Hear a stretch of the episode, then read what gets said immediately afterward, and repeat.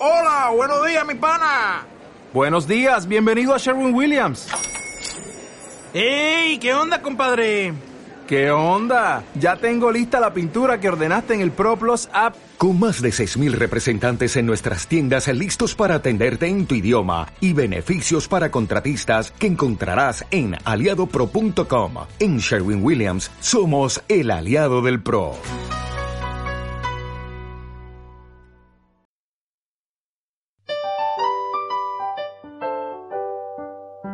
Todo lo que hagáis, hacedlo de corazón como para el Señor y no para los hombres.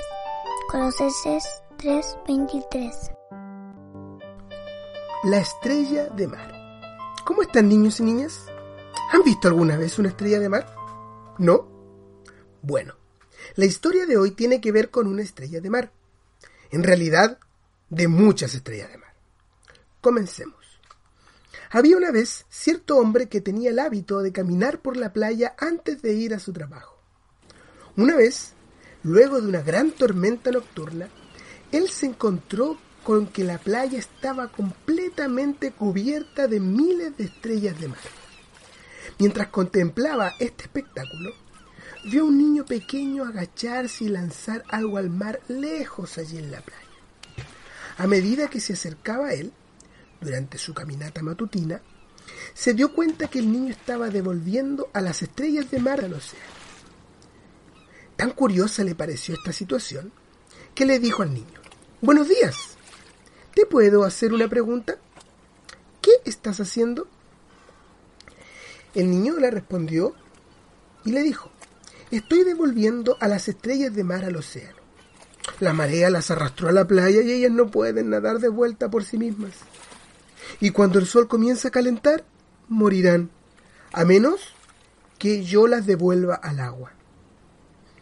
Extrañado y escondiendo una carcajada, el hombre le respondió, pero me temo que hay casi diez mil estrellas de mar en toda la playa. No creo que seas capaz de hacer mucha diferencia. Mientras el hombre hablaba, el niño se agachó, tomó otra estrella de mar y la lanzó lo más lejos posible dentro del océano. Y respondió sonriente. Al menos hizo la diferencia para esa que acabo de lanzar. Algunas personas ni siquiera intentan realizar algún tipo de actividad, pues piensan que no son capaces de hacer algo grande a los ojos de Dios. Pero Dios no nos pide hacer grandes cosas, solo nos pide hacer lo que podemos. Un solo soldado no puede conformar todo un ejército, pero muchos soldados sí. Dios llamó a Moisés desde una zarza ardiente. Y este hombre de Dios fue reticente y pensó que el pueblo de Israel no le iba a creer ni lo escucharía. Pero leemos en Éxodo capítulo 4 y versículo 12. Ahora pues, ve, y yo estaré con tu boca, y te enseñaré lo que haya de hablar.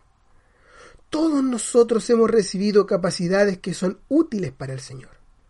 Las cosas pequeñas son importantes para Dios. Hay un poema infantil muy lindo que dice así. Sangar tenía una guijada, David una onda, Dorcas tenía una aguja, Raab una cuerda, Sansón tenía una quijada y Aarón tenía una vara. María tenía algo de perfume y todos ellos fueron usados por Dios. Yo con